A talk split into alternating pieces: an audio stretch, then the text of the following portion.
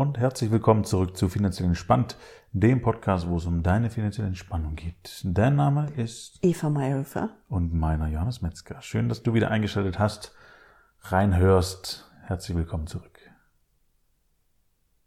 Hast du eine Ja. Frage?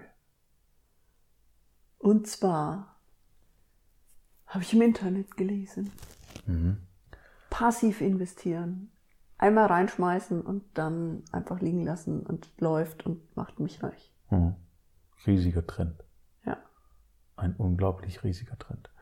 Das Ähm. klingt ja auch nett. Also viele Leute haben ja jetzt nicht so die Ambition, sich mit Geld zu beschäftigen, weil sie, ich würde jetzt sagen, weil es uns in der Schule nicht vermittelt wird. Also bestimmte Lebensgrundsätze kriegen wir in unserer Ausbildung nicht mit rübergebracht. Die wichtigsten, Wie man sich gesund hält, wie man Geld investiert, wie man entspannt bleibt in angespannten Situationen. wie man äh, seine Ideen in die Realität umsetzt.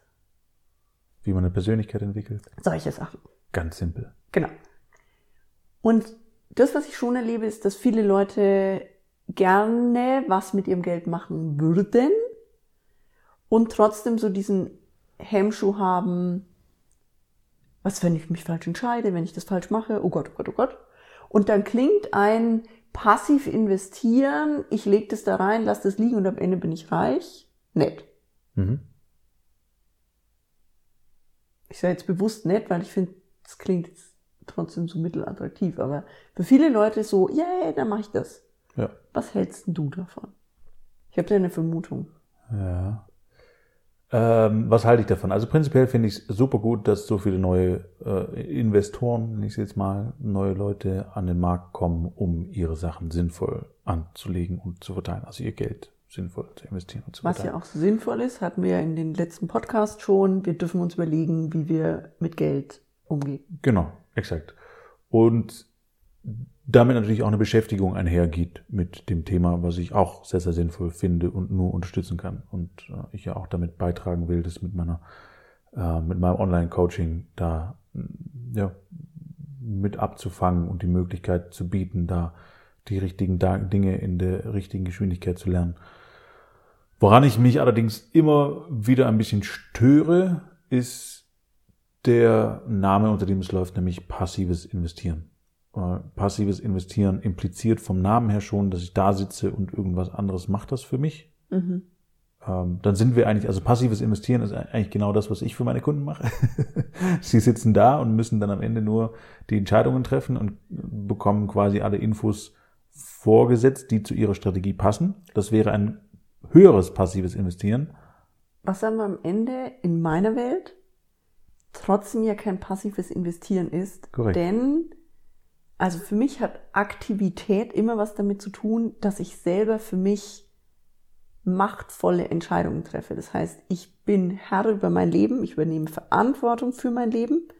Damit treffe ich auch meine Entscheidungen. Und um die machtvoll treffen zu können, muss ich in diese Verantwortung gehen. Und damit ist es nichts mehr Passives, sondern dann bin ich ja in der Aktion, denn ich treffe diese Entscheidung. Genau, exakt. Und da, wo das herkommt, dieses passiv investieren, ähm, kommt auch aus diesem ETF-Trend als Beispiel ganz stark raus, weil dort halt argumentiert wird, dass ETFs in der Regel ja nur Indizes widerspiegeln, also ein Index, so wie der DAX als Beispiel. Was auch nicht immer so ist, selbst wenn es außen drauf steht. Genau, exakt, da muss man auch sehr genau hinschauen. Ähm, und damit halt sagen, der reguliert sich selbst. Da muss ich mich nicht aktiv drum kümmern, wie wenn ich jetzt 50 Aktien in mein Portfolio hole und gucken muss, ob es die Firmen noch gibt, ob die die gleichen Ideen verfolgen, ob die Zahlen noch stimmen und so weiter und so fort. Das ist der Unterschied, der gemacht wird zwischen aktiv und passiv. Ähm, und trotzdem ist es aber nicht passiv. Nur weil da ein Indiz nachgebaut wird und der in der Regel ähnlich verläuft wie der Indiz, heißt es nicht, dass der sich nicht auch verändert oder dass ich mein Portfolio, so wie ich es aufgestellt habe, nicht anpassen muss. So, und der DAX ist jetzt deswegen ein gutes Beispiel, weil der jetzt aktuell von einem DAX 30 zu einem DAX 40 Index wird. Also das heißt, da ist mal eine Radikalveränderung angesagt, wo zehn neue Unternehmen mit reinkommen, um da eine breitere Streuung zu haben. Und was ja auch innen drin eine völlige Verschiebung macht, weil wenn ich nicht nur 30 Werte habe, sondern ich habe 40, mhm. sind auch die, die bis jetzt drin waren, ja in ihrer Wertung herabgesetzt worden. Genau, exakt. Und auch in der Darstellung verändert sich natürlich. Also nicht nur in der Darstellung, sondern auch in dem Wert an sich verändert sich unglaublich viel. Also wenn wir jetzt zum Beispiel den, den ähm, Dow Jones nehmen, ja, äh, amerikanischer in, in Index, der hat sich von einem Value-Wert, also von einem, das sind solide Unternehmen mit einem großen Produkt wie Autohersteller, mhm. wie und so weiter und so fort, hatte sich umgewandelt vom Schwerpunkt in ein Technologie Indice über die Jahre. Mhm. Das heißt, die großen Player sind nicht mehr die Automobilindustrie drin, sondern sind dementsprechend die großen Tech-Giganten, die an sich gar kein Produkt haben, sondern nur von einer Marge von irgendwas leben, wie als Beispiel Amazon. Also die jetzt natürlich auch schon dabei sind, wieder Produkte äh, mit reinzunehmen und ja. zu entwickeln auch und Märkte und also die gehen in unterschiedliche Sachen rein, in viele Bereiche. Und es gibt ja Tech-Unternehmen, da steht tatsächlich nichts Physisches dahinter in dieser Form. Uber zum Beispiel. Ja. ja nichts physisches, berechenbares. Nur trotzdem macht es ein, ein, unter Umständen in einem irgendeinem Indiz einen großen Bereich aus an Tech-Werten. So, und wenn sich das verändert, dann darf ich als Portfolio-Manager, was ja jeder Einzelne da draußen ist, der ein Depot hat, wieder schauen, passt es in meine Strategie, funktioniert es noch so, wie ich das haben will, in dem Risiko, wie ich es haben will und in dem, ähm, wie es für mich funktioniert. Und ich, für mich würde ich auch sagen, passt es zu meinen Werten. Auch das. Weil das haben wir ja auch immer mal wieder. Mir sind bestimmte Werte schon wichtig. Also dass ähm, ein bestimmtes Menschenbild, sage ich mal, von der Firma vertreten wird. Mhm. Ähm, Ökologiegedanken hatten wir ja auch schon, ähm, dass auch der in irgendeiner Form mit vertreten ist in meinen Anlagen. Wenn jetzt jemand anders diesen in, die Index verändert, sind da eventuell Firmen drin, von denen ich sage, in die würde ich nie investieren. Oder so ein ganz klassisches Beispiel ist ja, dass Leute sagen, in Waffen wird nicht investiert. Ja. Dann muss ich mir trotzdem Gedanken darüber machen, ob zum Beispiel die Banken, die da drin sind, wieder in Waffen investieren. Das heißt, mein Job ist es, wenn ich möchte, dass meine Werte vertreten sind, trotzdem immer einen Blick hinter die Kulissen zu werfen. Ja, wenn man das möchte, exakt. Also es ist schon, schon sehr detailreich dann. Mhm. Da braucht man ja auch schon eine ziemlich genaue Vorstellung von, was man haben will, was man nicht haben will. Ähm, das, klar, das muss man dann dementsprechend so machen oder kann man so machen. Wenn einen das nicht interessiert, kann man dann auch natürlich investieren. Ja. Ähm, mein Ansatz an der Stelle ist nur der Grundgedanke, dass es halt einfach kein passives Investieren gibt. Es gibt es einfach nicht. Es gibt kein, ich, also auch bei mir nicht am Ende. Das war ein Scherz am genau. Anfang. Selbst bei mir nicht, wo ich einen Großteil der Arbeit einfach abnehme, weil ich das Tag ein, Tag aus, ich mich mit Investments beschäftige, von oben nach unten. Ähm, ich kann meinen Kunden unglaublich viel abnehmen, aber ich kann am Ende auch nicht die Entscheidung abnehmen, die sie tun wollen oder die Strategie, die mhm. sie fahren wollen oder das Risiko, was sie eingehen wollen oder, oder, oder. Das ist auch aktiv zu entscheiden. Und dieses aktiv-passiv ist ja würde ich sagen, im Moment auch so ein Trendthema. Also du mhm. hattest das gesagt für den Finanzmarkt. Das gibt's ja aber auch bei, äh, ich sage jetzt mal, im Online-Business-Bereich. Ich baue mir passives Vermögen auf. Hm. Äh, ich bringe, keine Ahnung, einen Kurs oder einen Online-Kurs raus und dann kaufen die Leute und das ist dann passives Vermögen hm. oder passive Einnahmen. Und ich würde sagen, nein, es ist nicht. Weil wenn ich zum Beispiel nicht das immer wieder aktualisiere, wenn ich das nicht auf den aktuellen Markt anpasse. Ähm, klassisches Beispiel, hatte ich neulich in einem Podcast gehört, fand ich recht nett. Ähm, jemand, die macht so Abnehmen-Geschichten und hat aber über Business gesprochen und sagt, wenn ich zu Beginn von 2020 nicht für mich entschieden hätte, ich rede jetzt nicht mehr darüber, dass die Leute auch im Urlaub alles essen können, was sie wollen, sondern mich darauf eingestellt hätte, dass wir jetzt in einer völlig anderen Lebenssituation sind, dann hätte ich nichts mehr verkauft. Ich brauche den Leuten nicht erzählen, was sie sich überlegen müssen, bevor sie zum Essen gehen, weil es geht gerade keiner zum Essen. Und deswegen, auch wenn ich ein Produkt habe, von dem ich glaube, es bringt mir irgendwas Passives rein, wenn ich nicht aktiv immer dabei bin, wird es irgendwann crashen. Und das ist beim Investieren genau dasselbe. wenn ich glaube, ich kann es outsourcen und mich nicht mehr mit einem Thema beschäftigen, wird es mir irgendwann vermutlich um die Ohren fliegen. Ja, und das ist auch der Punkt, warum man von ähm, hm, vom zittrigen Geld spricht. Mhm, Habe ich noch nie gehört. Na, das äh, hat Costolani war das, glaube ich, der das gesagt hat. Das Geld geht von den zittrigen Händen in die ruhigen Hände. Mhm. Ähm, und zittrig werden die Hände im Prinzip immer dann, wenn viel Ahnungslosigkeit mit drin ist und in meiner Erfahrung, wenn einfach keine Strategie dahinter steht, an mhm. der ich mich halten kann. Sowohl in guten als auch in schlechten Zeiten. Weil an der Strategie an sich muss ich nicht zwingend immer was verändern. Das heißt, die darf ich natürlich auch anpassen und darf die immer mal wieder überdenken. Das ist keine Frage. Ja. Nur prinzipiell verändert sich da durch die Zyklen durch erstmal nicht super viel. Wenn die also, einmal steht, dann steht die. Genau, hätte ich jetzt auch gesagt. Die Strategie, also zumindest so wie ich die von dir erlebe, ist ja eine Strategie, die langfristig angelegt ist. Mhm. Das, was du veränderst, ist immer mal wieder deine Taktik in der Strategie. Das heißt, wie du in den einzelnen Aspekten handelst. Oder Aber welche die, Marktfrequenz genau. ich ausnutze. Aber die, die Grundstrategie es bleibt die gleiche. Bleibt immer die gleiche. Genau. Und das fand ich jetzt Super zum Beispiel auch eigentlich. letztes Jahr für mich bei meinen Investments so entspannend, dass ich gesagt habe, okay, jetzt ist die Börse mal nach unten gesaust, aber damit hatte ich ja gerechnet, weil ich habe die Strategie dahinter verstanden. Ja. Und das ist ein unglaublich beruhigendes Gefühl an dieser Stelle zu sagen, ah, das läuft alles, wir hatten ja damit gerechnet, ist Teil unserer Strategie und jetzt müssen wir genau diesen Schritt machen, damit die Strategie am Ende wieder aufgeht.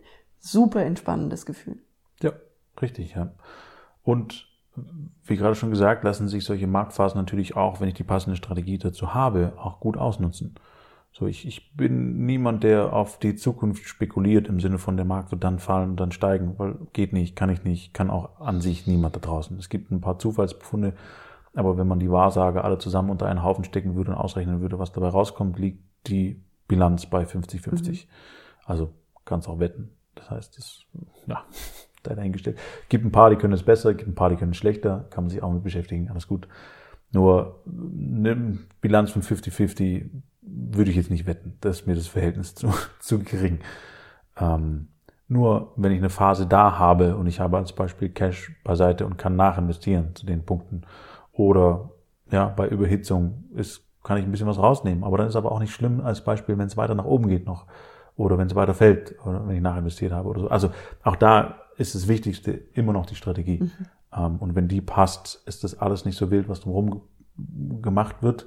Ähm, das der Kern der Strategie und dann im Idealfall natürlich was Langfristiges, ähm, ja, dann funktioniert es am besten. Und das, was ich gerade noch zu passiv und aktiv erzählen wollte, es ist, wie gesagt, passiv gibt's nicht.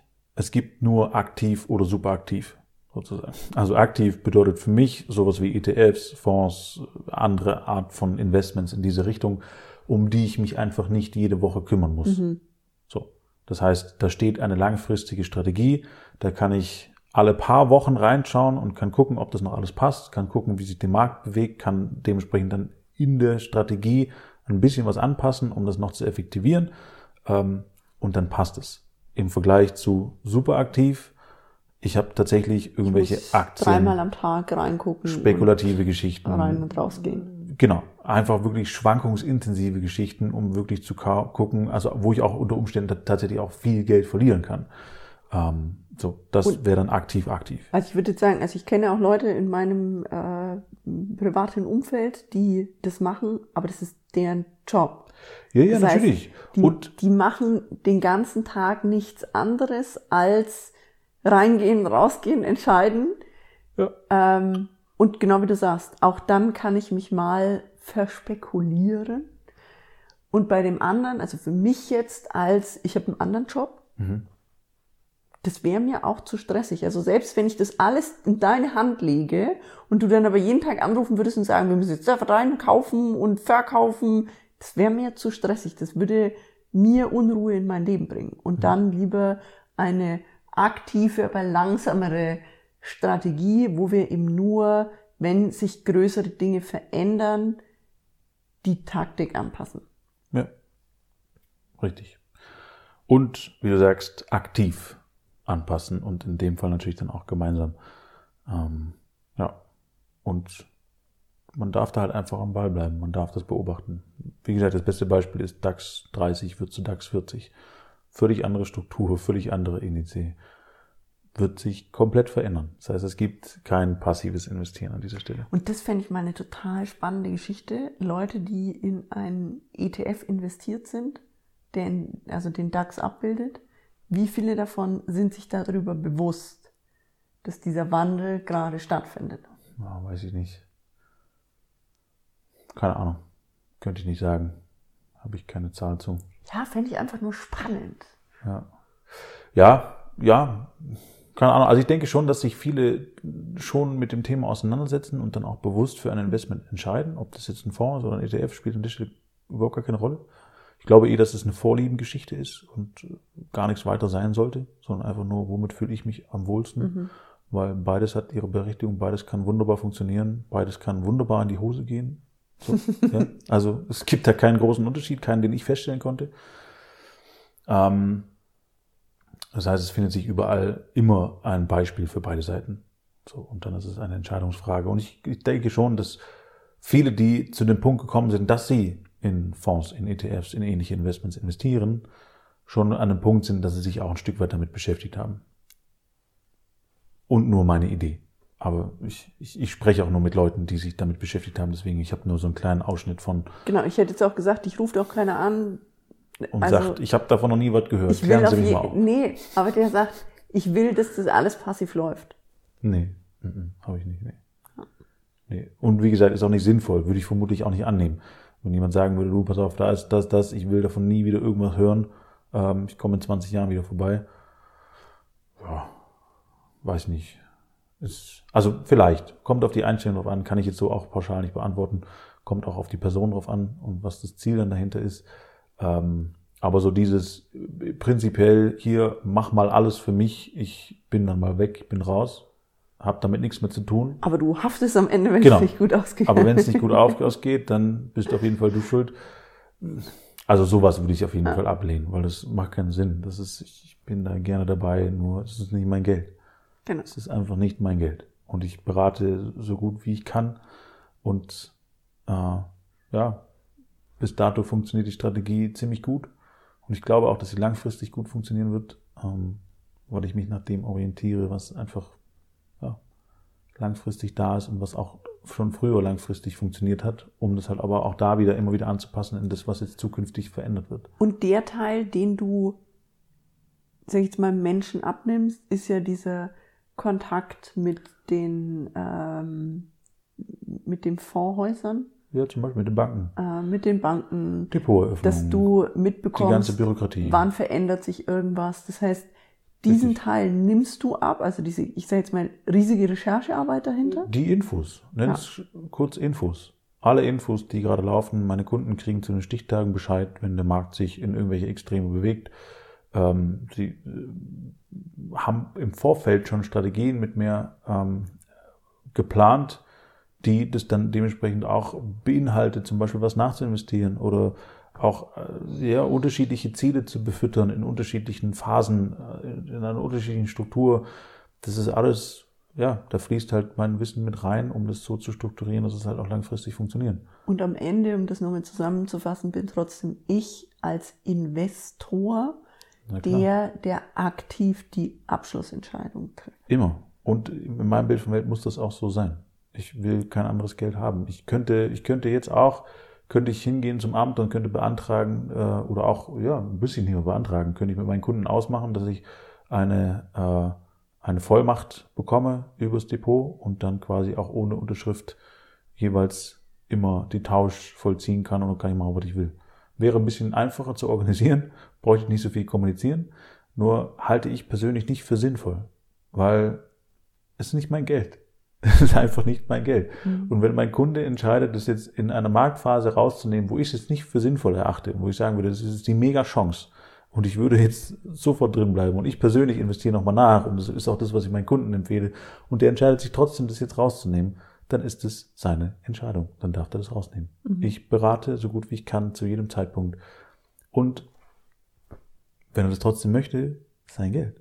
Mhm. Ist nicht mein Geld, sein Geld.